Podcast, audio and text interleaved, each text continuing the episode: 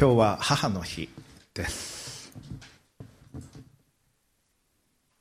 皆さんはお母さんに今日何かされたでしょうか？あるいは言われたでしょうか？母の日おめでとうの一言はもしまだでしたらぜひ言ってあげていただきたいと思います。母の日というのは アメリカで始まっていったということですけれども南北戦争の時代でした。南北戦争の時代に、まあ、北軍と南軍に分かれていたわけですけれども、えー、ジャービスさんという方アン・ジャービスさんという方が、えー、北軍南軍関係なく傷ついた兵士たちの世話をしようという運動を起こしたということを伺っています、まあ、それ自体はあまり広がってはいかなかったようですけれどもそしてその方は亡くなられました。でその方の娘さんえアンナ・ジャービスさんという方、えフィラデルフィアに住んでおられたようですけれども彼女が自分のお母さんを記念してお母さん日曜学校でも教えておられてもちろん教会行ってらっしゃったので、えー、記念の礼拝をしてほしいということを教会にお願いをして教会でそういう記念礼拝が行われました。それでお母さんが白いカーネーションが好きだったということで来られた方々に白いカーネーションをお配りしたと聞いています。そしてその後にこれは、えアメリカでは法制化されまして、え5月の第2日曜日それが母の日ということで広がっていったということです。で日本での日本でそれが広がっていくのは戦後のことなんですけれども実はそれを一番最初に、えー、その母の日の普及に尽力したのは青山学院に来られていた3人の宣教師女性の宣教師の方々なんですがこれ大学のホームページにも出てますけれどもその方々であった。そして日本ではキリスト教会を中心に母の日というのは広がっていきました。読売新聞の昭和25年1950年の5月13日付のものを見ますと日本では1912年明治45年に全国キリスト教会での行事として母の日が初めて記念されましたというのは書かれています。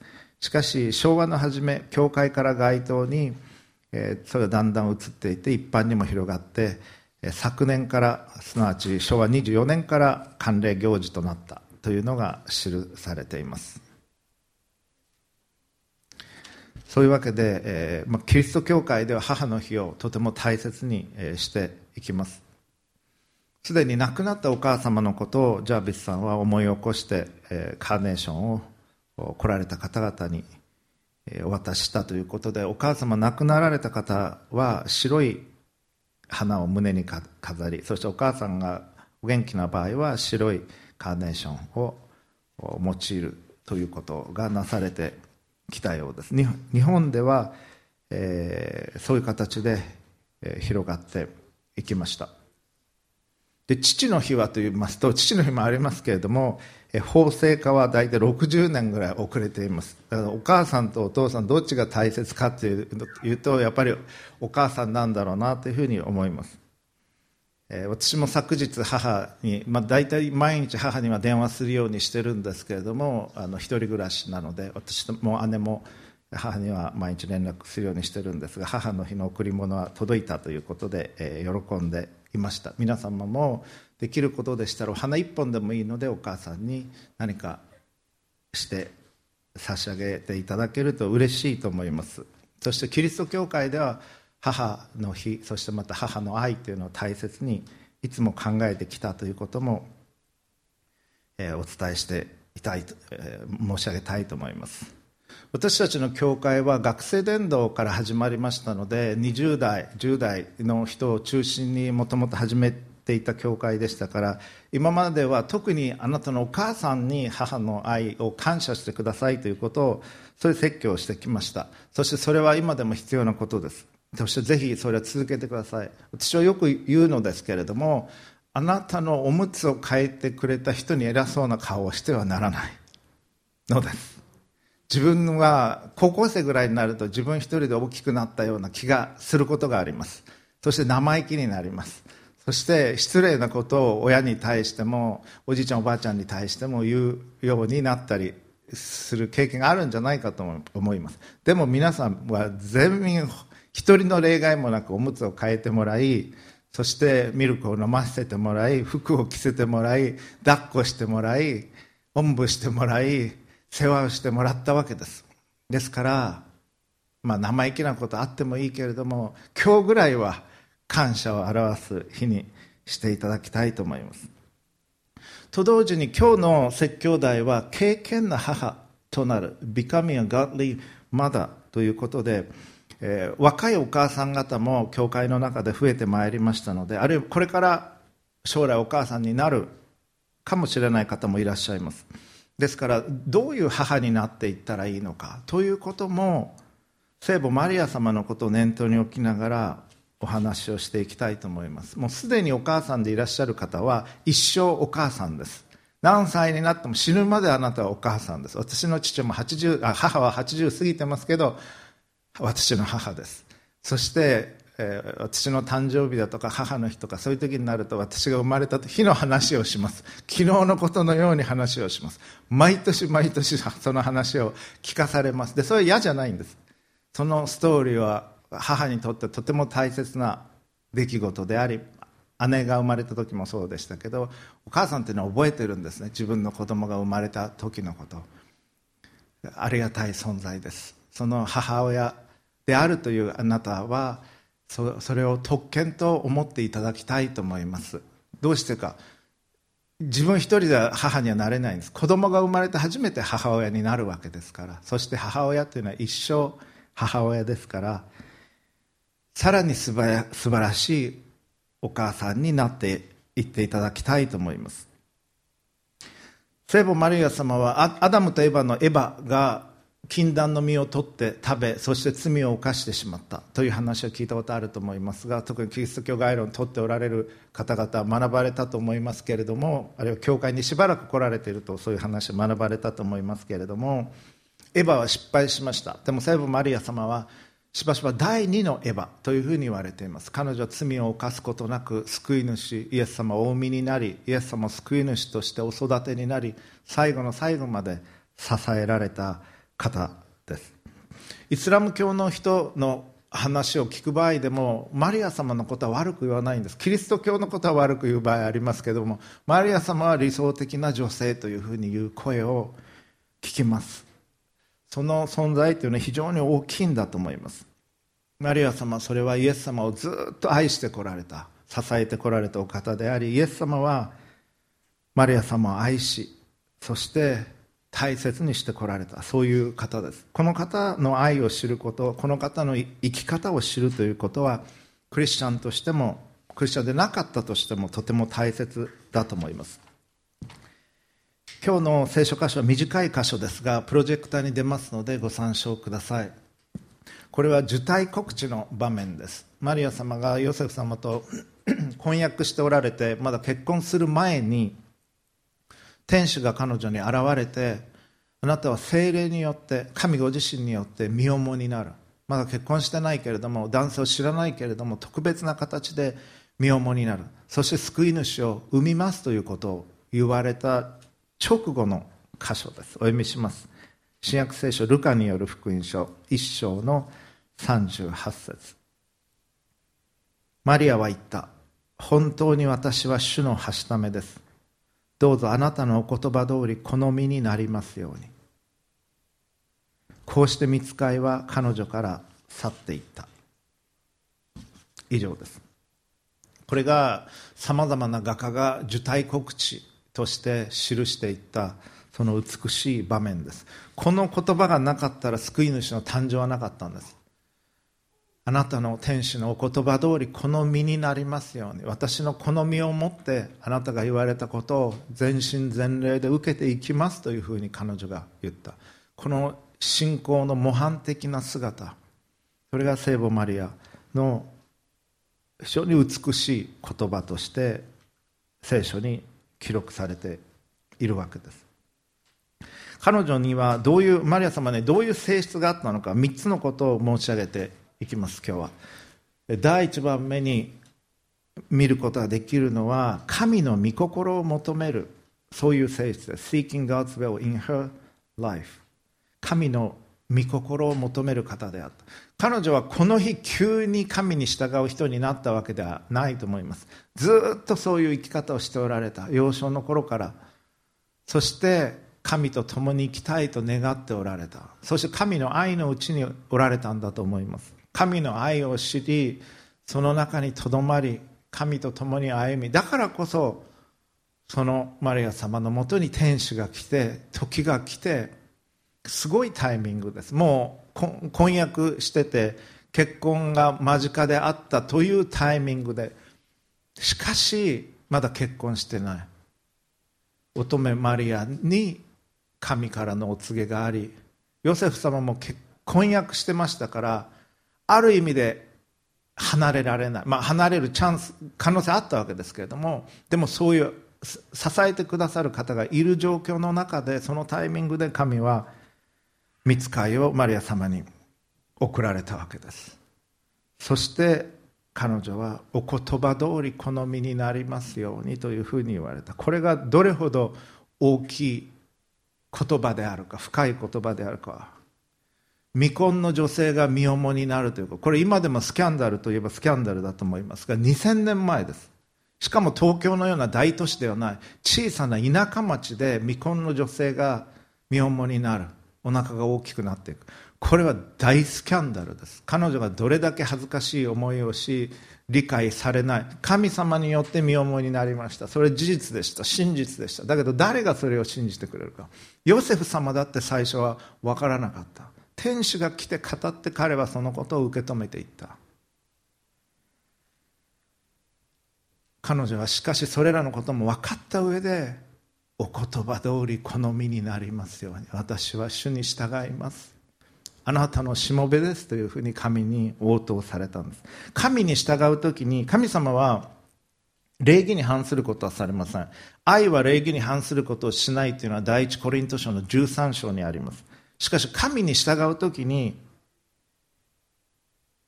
非常識なことはあり得るんです。常識では考えられないようなところに神は導かれるということがあります。神に従う時にパウロは投獄されました。神に御父に従っていった時にイエス・キリストは処刑されました。神に従う時にこの罪の世界の中にあっては全てが順風満帆に行くわけではないんです。神に従う時にラディカルに神に従順に従う時に常識を超えたことを神は求められることがあります。幼いまだ未婚のマリア様はユダヤの女性でしたから神に従ってきた人々がどういう道を通ったかご存知でいらっしゃいました。預言者たちがしばしば迫害をされてあるいはひどい時には殺されることもあったことをご存知でいらっしゃいました。マリア様はまた救い主が来られるということをユダヤの女性として知っておられました。そして救い主が苦難のしもべであるということも知っておられました。その母になるということがどれほど苦難に満ちた生涯になることかというのは彼女は知っておられたでしょう。それも分かった上でお言葉通り好みになりますようにと彼女は語られたんです。それを引き受けられたんです。神の御心を求めていかれた。先ほど主の祈りを共に祈りました。御心が天でなるように地においてなりますようにというふうに我々祈りました。神の御心が天でおいて完全になる。と同時にこの地において神の御心がなるように。そして私の人生に神の御心がなりますようにという祈りなんですあれは。主の祈りというのはすっごく簡潔な祈りですがものすごく深い祈りで私たちを成長させる祈りです。御国が来ますようにと祈りました。御心が天でなるように地においてなりますようにと祈りました。お名前が聖なるものとされますようにと祈った。その後に初めて日々の糧を今日もお与えくださいと自分のために祈ることができるんです。まず神の名前が聖なるものとされ御国が来ることを求め御心が天でおいてなるように地においてなり私の人生においてなるように祈りそして私たちが祈ることが許されているのは唯一日曜の糧日々の食べ物日々必要なもののための祈りだけなんです。そして罪を許してください。私たちも他の人の罪を許しました。罪の許しを祈り。そして神が誘惑から守ってくださるようにと祈りました。神と一つ思いになるということ。それが主の祈りが私たちを導くそのところですけれどもそれは美しい生き方になります。神と一つ思いになるということ。神はあまねく全地を見渡し神と心が一つになっている人にご自身の道からを表しになるんです。神が用いられる方それは神と一つ心になっている人。その人のうちに神は力を表されます。だから私たちは自分の心自分の私が俺がやりたいことをやるための手段として神がいるんじゃなくて神様は自動販売機じゃないんです。お金入れてボタンを押したら欲しいものをくれるという方ではない。そうじゃなくて神が何を願っておられるか。そして神は私をどういうふうに用いたいと思っておられるかというのを求めていく。その時に神があなたを用いられるんです。神につながるということ。それをマリア様はずっとしておられた。だから急に天使が来た。天使が来るって皆さん知ってますか？天使はね怖いんです大体。我々のイメージだと天使はなんかキューピーみたいな可愛いイメージがありますけれども天使が出てきた時の最初の一言っていうのは恐れるななんです。ということは怖いからです。恐ろしくないのに猫みたいなあるいは可愛いペットみたいなのがニャーンって恐れるなとか言って恐れるわけがない。そ言う必要はないです。天使を見ると大体みんな凍りつきます。今風に言うとビビります。びっくりします。その神々しさ聖なるものに対する恐れと言っていいんだと思いますけども怖いというリアクションが大体ある。だから恐れるなという。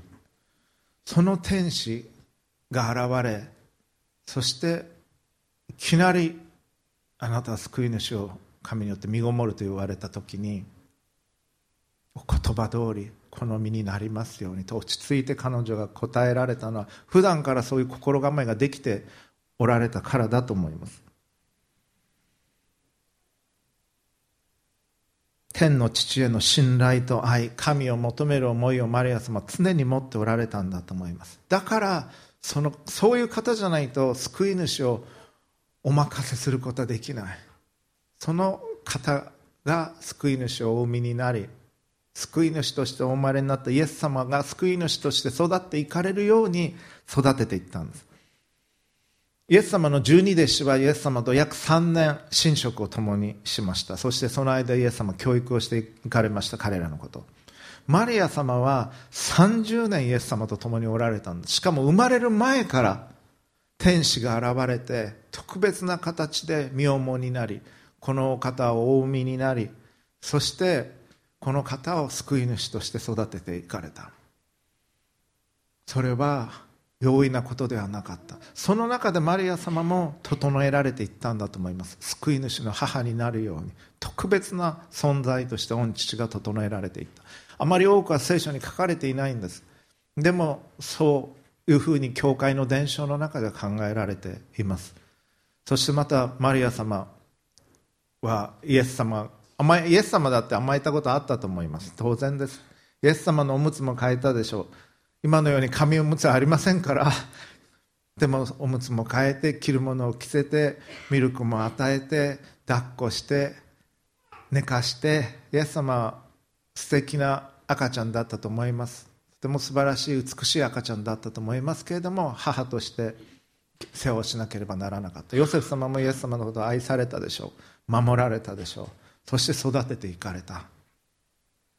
そういう中で御父が父なる神が神がイエス様に直接語られ直接教育されるようにもなっていかれたでしょう。イエス様その声を聞かれていたに違いない。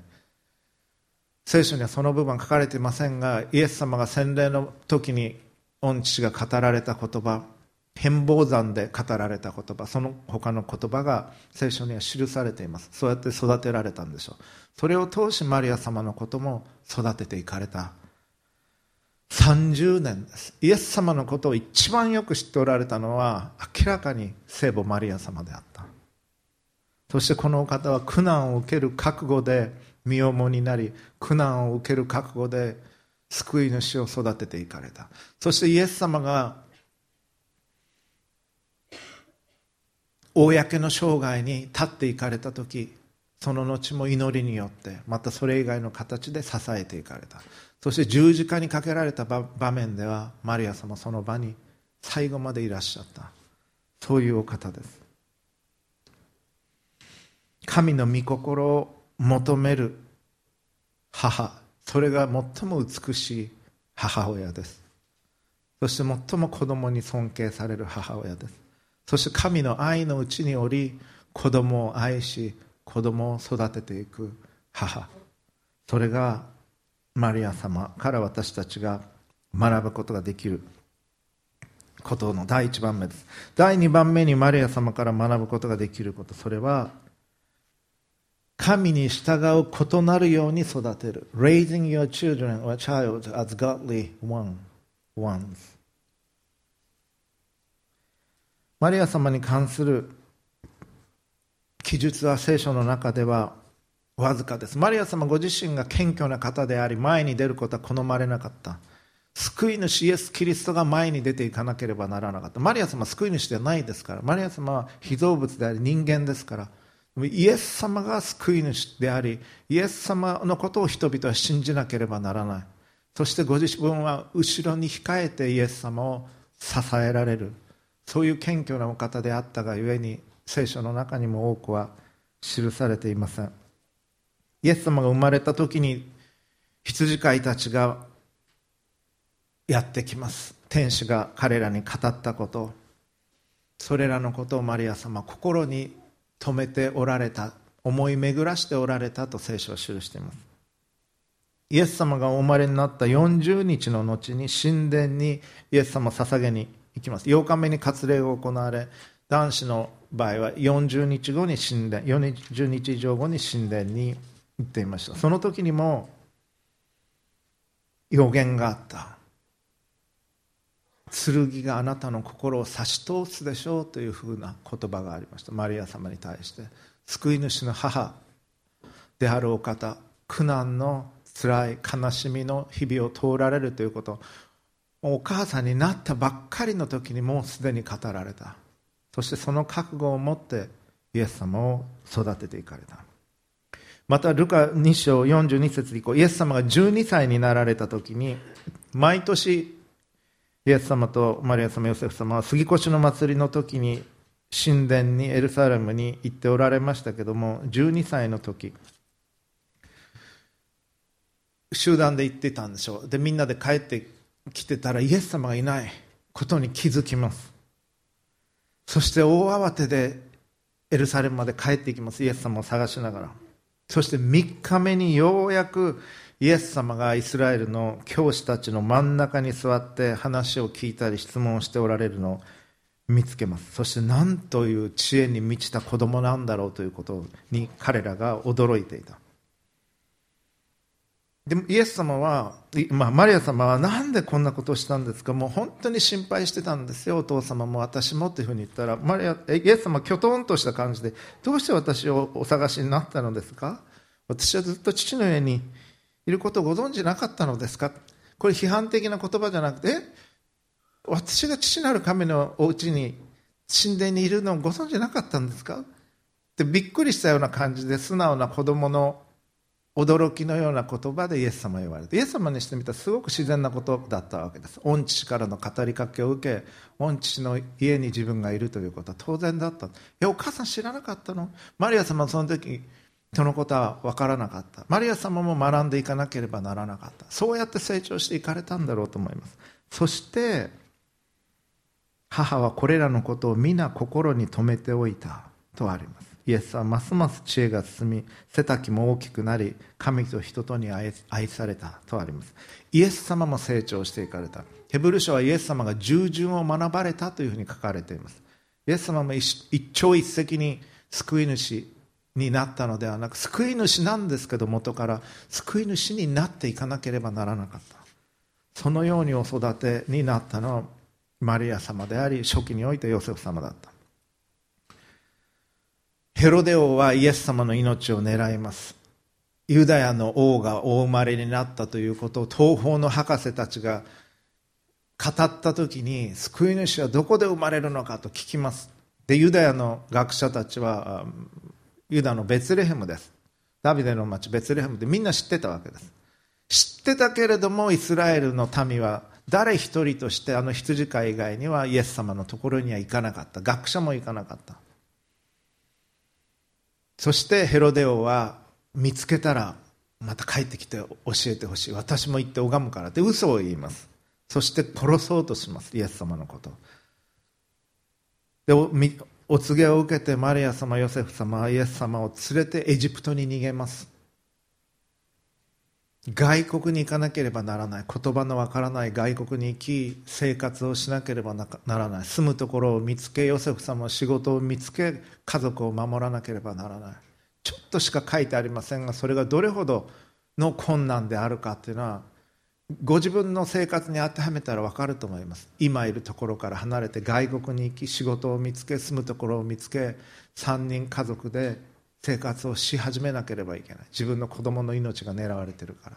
それがどれほど困難でストレスで苦しいことであったか。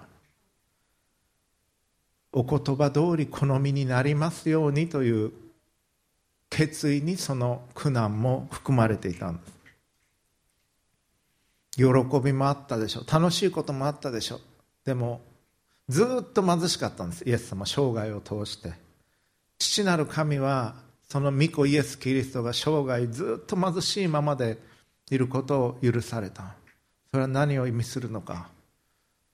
イエス様これらの最も小さいものの一人にしたのは私にしたのと同じですと言われた。貧しい人を顧みなさいということ。そしてまた私たちが物に物質にとらわれないようにするということ。イエス様が生涯貧しく歩まれたということも私たち覚えていなければならないことです。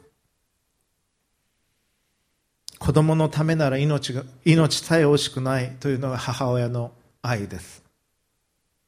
子供のためだったらどんな犠牲も払うというのは母親の愛です。そしてマリア様は自分の身を張ってでもイエス様を守ろうとされた。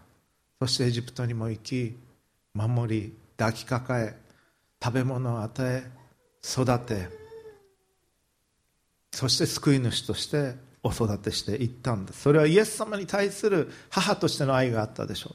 と同時に人類の救いがこの方にかかっているということをマリア様は知っておられたんです。絶対にこの子を守らなければならない。そしてこの子が救い主として育っていかなければならない。それを思い母マリア様はイエス様を育てていかれたんです。その中でマリア様も育てていかれた。どうかお母さん方あるいはお母さんになっていくであろう方々あなたの子供を敬虔な神に従う女性として育ててください。男性として育ててください。あなたの子供が神に従う子になっていくように身を張って育ててください。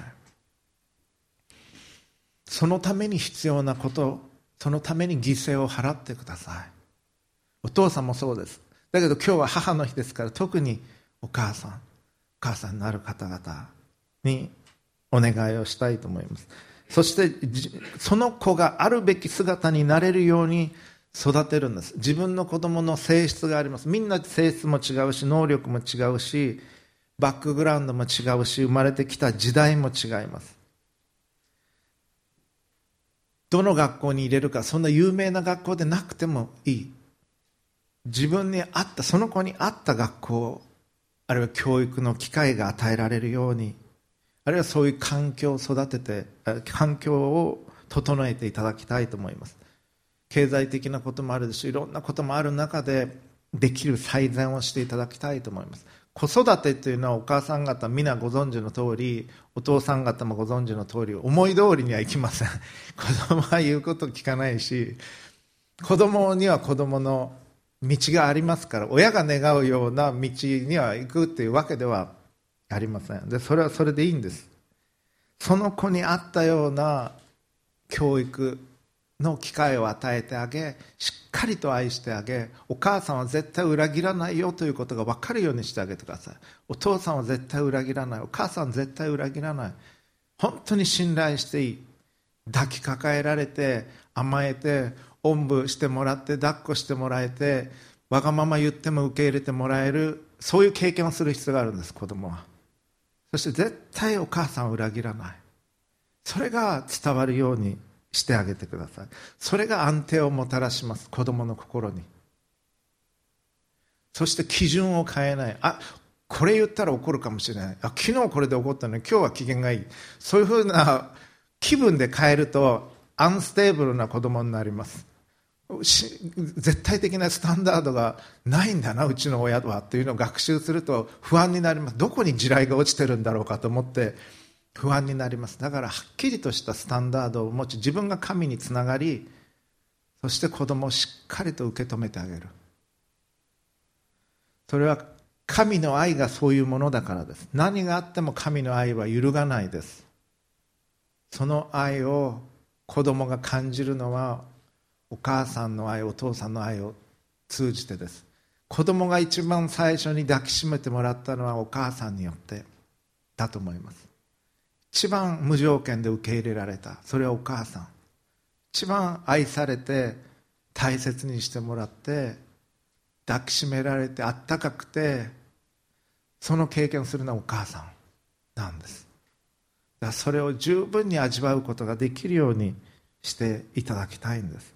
そしてその母の母の愛っていうのは完全美しいけど完全ではない。それはみんな我々知ってますね。お母さんは自己中心的なとこもやっぱそれはあります。人間ですから。だけどその美しい純粋な愛は神の愛から来てるんです。その神の愛を母の愛を通して感じることができるようにしてあげてください。そして教育の機会を与えてあげる。今本当に経済的には難しいことが多いですけれども社会的に見ても社会学者たちも政治のことを語る人たちも教育というのは最もいい投資だということを言います。そして格差を少なくするその時代の家庭が今貧しかっても子供が豊かになる。ために一番必要なのは教育。教育の機会を与えるということは国としても大きな投資なんです実は。リターンを見込むことができるもの。だから教育を本当に施してあげるということ。物は古くなったり壊れたりします。でも教育は一生残りますからその子供に。だから一番いい教育の機会を与えていただきたいと思います。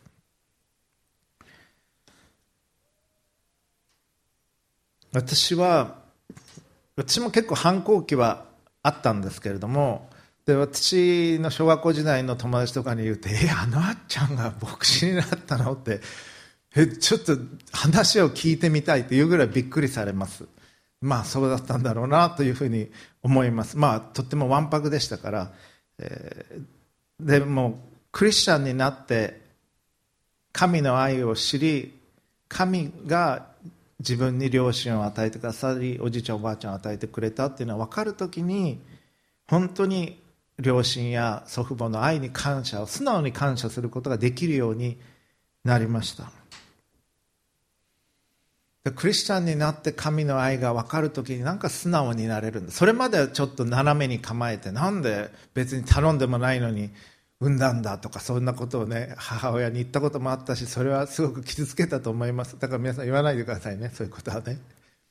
そしてだんだん大きくなると親のことも批判的に見るようになったりします。25過ぎたぐらいからようやく親も一人の人間なんだなということが見えてくるようになったような気がしますけれどもクリスチャンになった時に親の愛に感謝をすることができるようになりそして自分が親になった時に親の愛を感謝することがもっとできるようになったと思います。自分に子供ができて親がどういう思いで子供を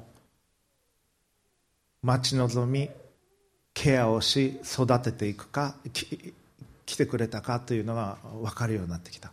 自分の子供今抱っこしている人もいらっしゃいますけれどもその時に自分もそういうふうに愛されたんだなというのが分かってくるんです。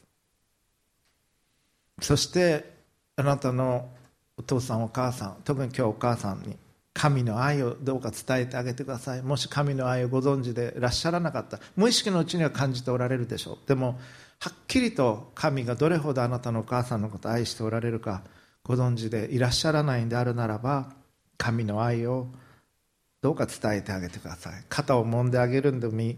優しい言葉をかけてあげるんでもいい。プレゼントを送るのでもいい。でもそれらは単なる手段ではなくて心からの愛の表現としてお母さんにあなたを通し神の愛が伝わるようにしていただきたいと思うんです。母は子供を育てるのに苦労します。父親も苦労するけども父よりも母の方が苦労します。お母さんの方が多分夜中に起きておむつ替えてミルクを与える機会が多いと思います。お父さんはそのまま泣き声に気づかずに寝てしまうことができます。でもお母さんは目が覚めちゃうんです。自分の子供の泣き声は分かるって言うんですね。それはねびっくりですね。お父さんは気づかずに朝7時ぐらいに「おお」って「ああおむつ汚れたのか悪かったな」ぐらいで、まあ、待っててぐらい。お母さんはね起きちゃうんですね。眠いのに起きて買いに行く。これはねすごいことですね。神様ってそういう方なんです。で愛っていうのは苦難を伴うんです常に。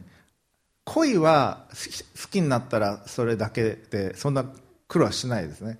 もうすっごい苦労して恋してますっていうのはそんな恋してないけど好きになろうとして苦労してるとあるかもしれません。でも愛すると苦労するんです。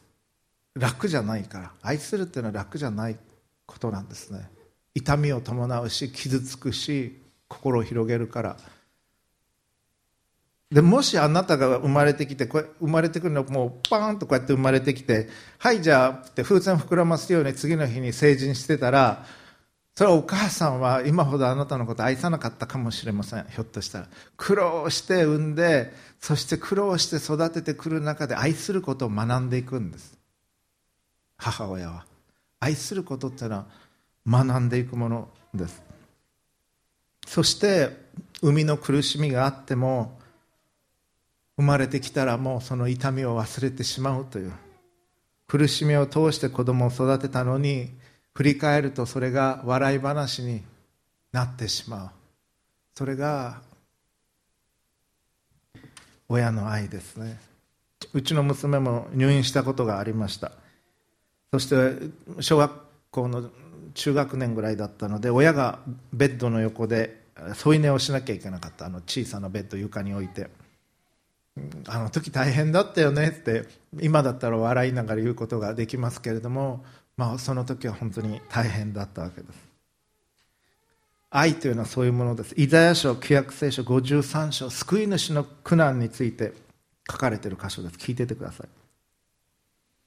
これは救い主イエス様のことを表していると考えられています。彼は自分の命の激しい苦しみの後を見て満足する。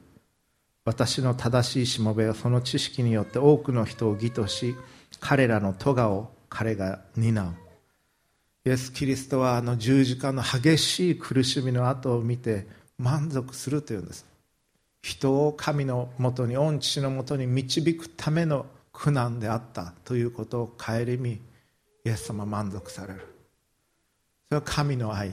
であり母親の愛にもそういう性質があると思います。実の親でなくても育ててくれたお母さんという場合もあるでしょう。その方に感謝を捧げてください。あるいはスピリチュアルな意味で自分がクリスチャンになるようにあるいはクリスチャンとして成長できるように導いてくださった方スピリチュアルな意味でのお母さんという方もいらっしゃるかもしれません。クリスチャンになるっていうのは一人ではなれないんです。誰かが導いてくれて祈ってくれて指導してくれて愛し時には優しく時には厳しく愛を持って指導してくださった。だからその方に今日感謝する日にしていただきたいと思うんです。Amazing Grace という賛美歌があります。Amazing Grace How sweet the song that saved a wretch like me という歌ありますね。あの歌を書いたジョン・ニュートンという方。彼は母親を8歳で亡くしています。しかし彼はお母さんクリスチャンだったそうです。経験のクリスチャンで母の膝の上で彼は祈ることを学んだと言われています。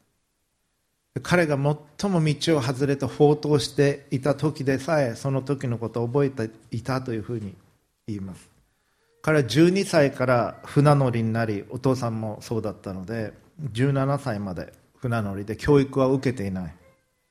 30歳まで奴隷船の乗組。奴隷船というのはアフリカに行きアフリカの人たちに鎖をつけて捕らえて鎖をつけて船に入れてもう本当に衛生状態ひどい中で家畜のような扱いをし食べ物を上から投げつけそしてもうトイレとかもその辺に垂れ流すような状況であったそうです。そして多くの奴隷が途中でなくなる。それは奴隷船の実情であった。非常な悪臭彼はその中で働いていました。そしてその後に船が難破しそうになった時祈りそして改心しクリスチャンになります。そして39歳になった時にイングランド国教会の牧師になっていきます。そして「アメイジング・グレイス」を書いていく。驚くばかりの恵み。私のような罪人を救ってくださった恵み。私は見えてなかったかつて。I was blind but now I see だけどようやく今や見えるようになった。神の恵みを経験したジョン・ニュートンは母の愛の恵みの中で幼少期を過ごしていました。そしてあなたがもしお母さんであるならば先ほども言いました一人では母になれません。子供がいて初めて母になれるわけでそしてその子供というのは神からの贈り物です。だから自分が母であることに今日は感謝をしていただきたいのです。お母さんの信仰というのは多くの場合お母さんは多くの場合派手でないと思います。その町の一番の美人でないかもしれないし一番料理がうまいわけでもないかもしれない。一郎のようなレーザービームを投げることは決してないでしょう。また有名でもないと思います。ほとんどの場合。だけどお母さんに感謝する。それはお母さんが自分のために一番苦労してくれたからです。たとえ自分のお母さんが有名人であったとしても有名だから母を愛するという子供はいないと思います。孝行をしたい時には親はなしという言葉があります。どうかお金ができたらじゃなくて今日できる範囲で親孝行していただきたいんです。お花一本でもいいから。電話で一言でいいから斎藤茂吉のあの歌があります。道のくの母の命を一目見ん。一目見んとぞただに急げる。最後の瞬間までどうか待たないでください。今今できることをしお母さんに愛を示していただきたいと思います。そしてお母さんは自分の子供が神に従う人になれるようにどうか育てていただきたいと思います。そして最後に3番目にマリア様から学ぶことができること。それは staying with your child at the cross ここの十字架に共にいるということ。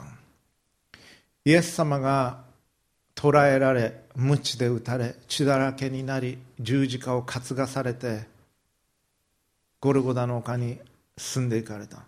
マリア様は鞭で打たれた場面にはいらっしゃらなかったでしょう。しかし十字架を担いでいかなければならなかった場面ではイエス様にお会いになったと言われています。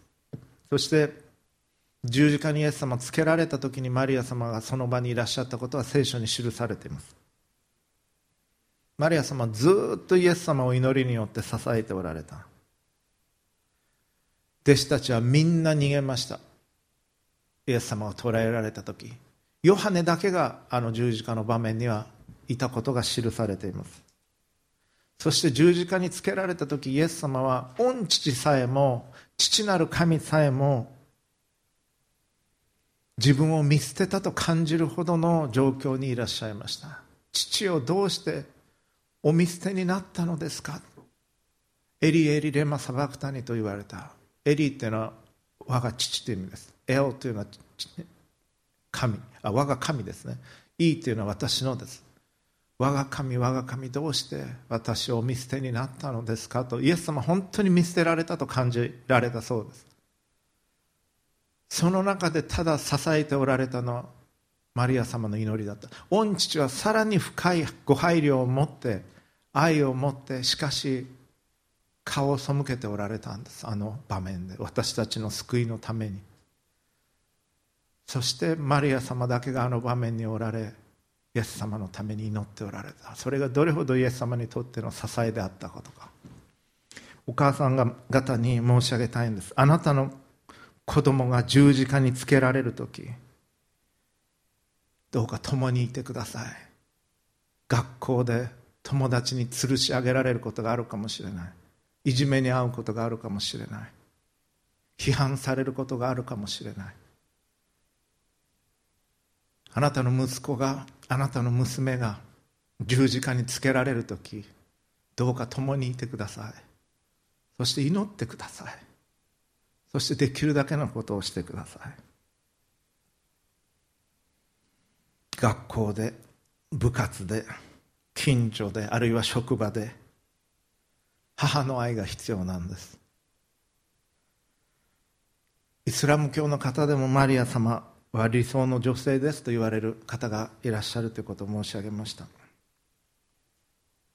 父なる神の愛とともに母の愛が必要なんです。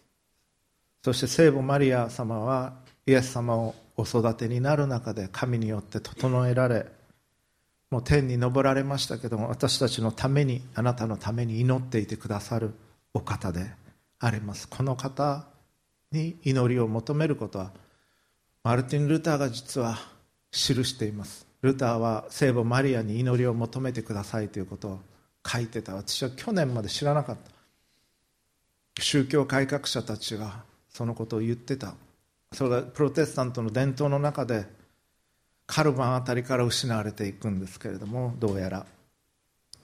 しかし私はルターの方が正しいと思います。聖母マリアは救い主ではない。しかし彼女がマリア様は祈ってくださるお方であるということを覚え理想的な母として覚え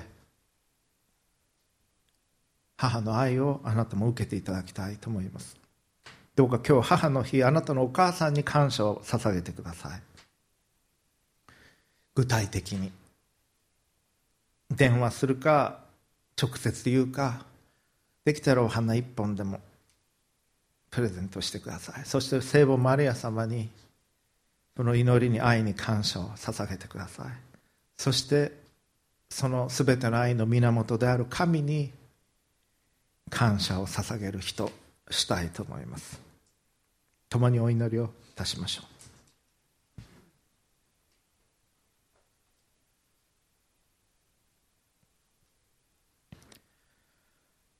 父なる神様尊いお名前をあがめます。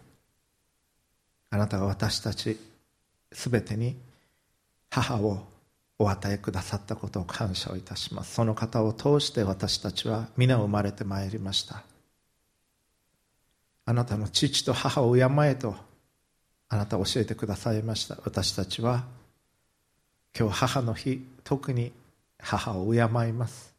敬意を払い感謝をし優しい言葉をかけできることをさせていただきたいと思います。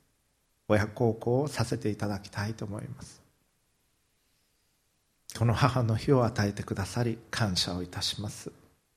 また聖母マリア様の愛と祈りに感謝をします。そして何よりも全てをくださっているあなたに感謝をいたします。どうかあなたの光のうちに愛のうちに今日歩ませてください。あなたの清さのうちを歩ませてください。あなたの真理のうちに歩ませてください。そしてあなたのお名前が崇められますように。救い主主イエス・キリストのお名前によってお祈りいたします。アーメン。どうか直接一言神にお祈りください。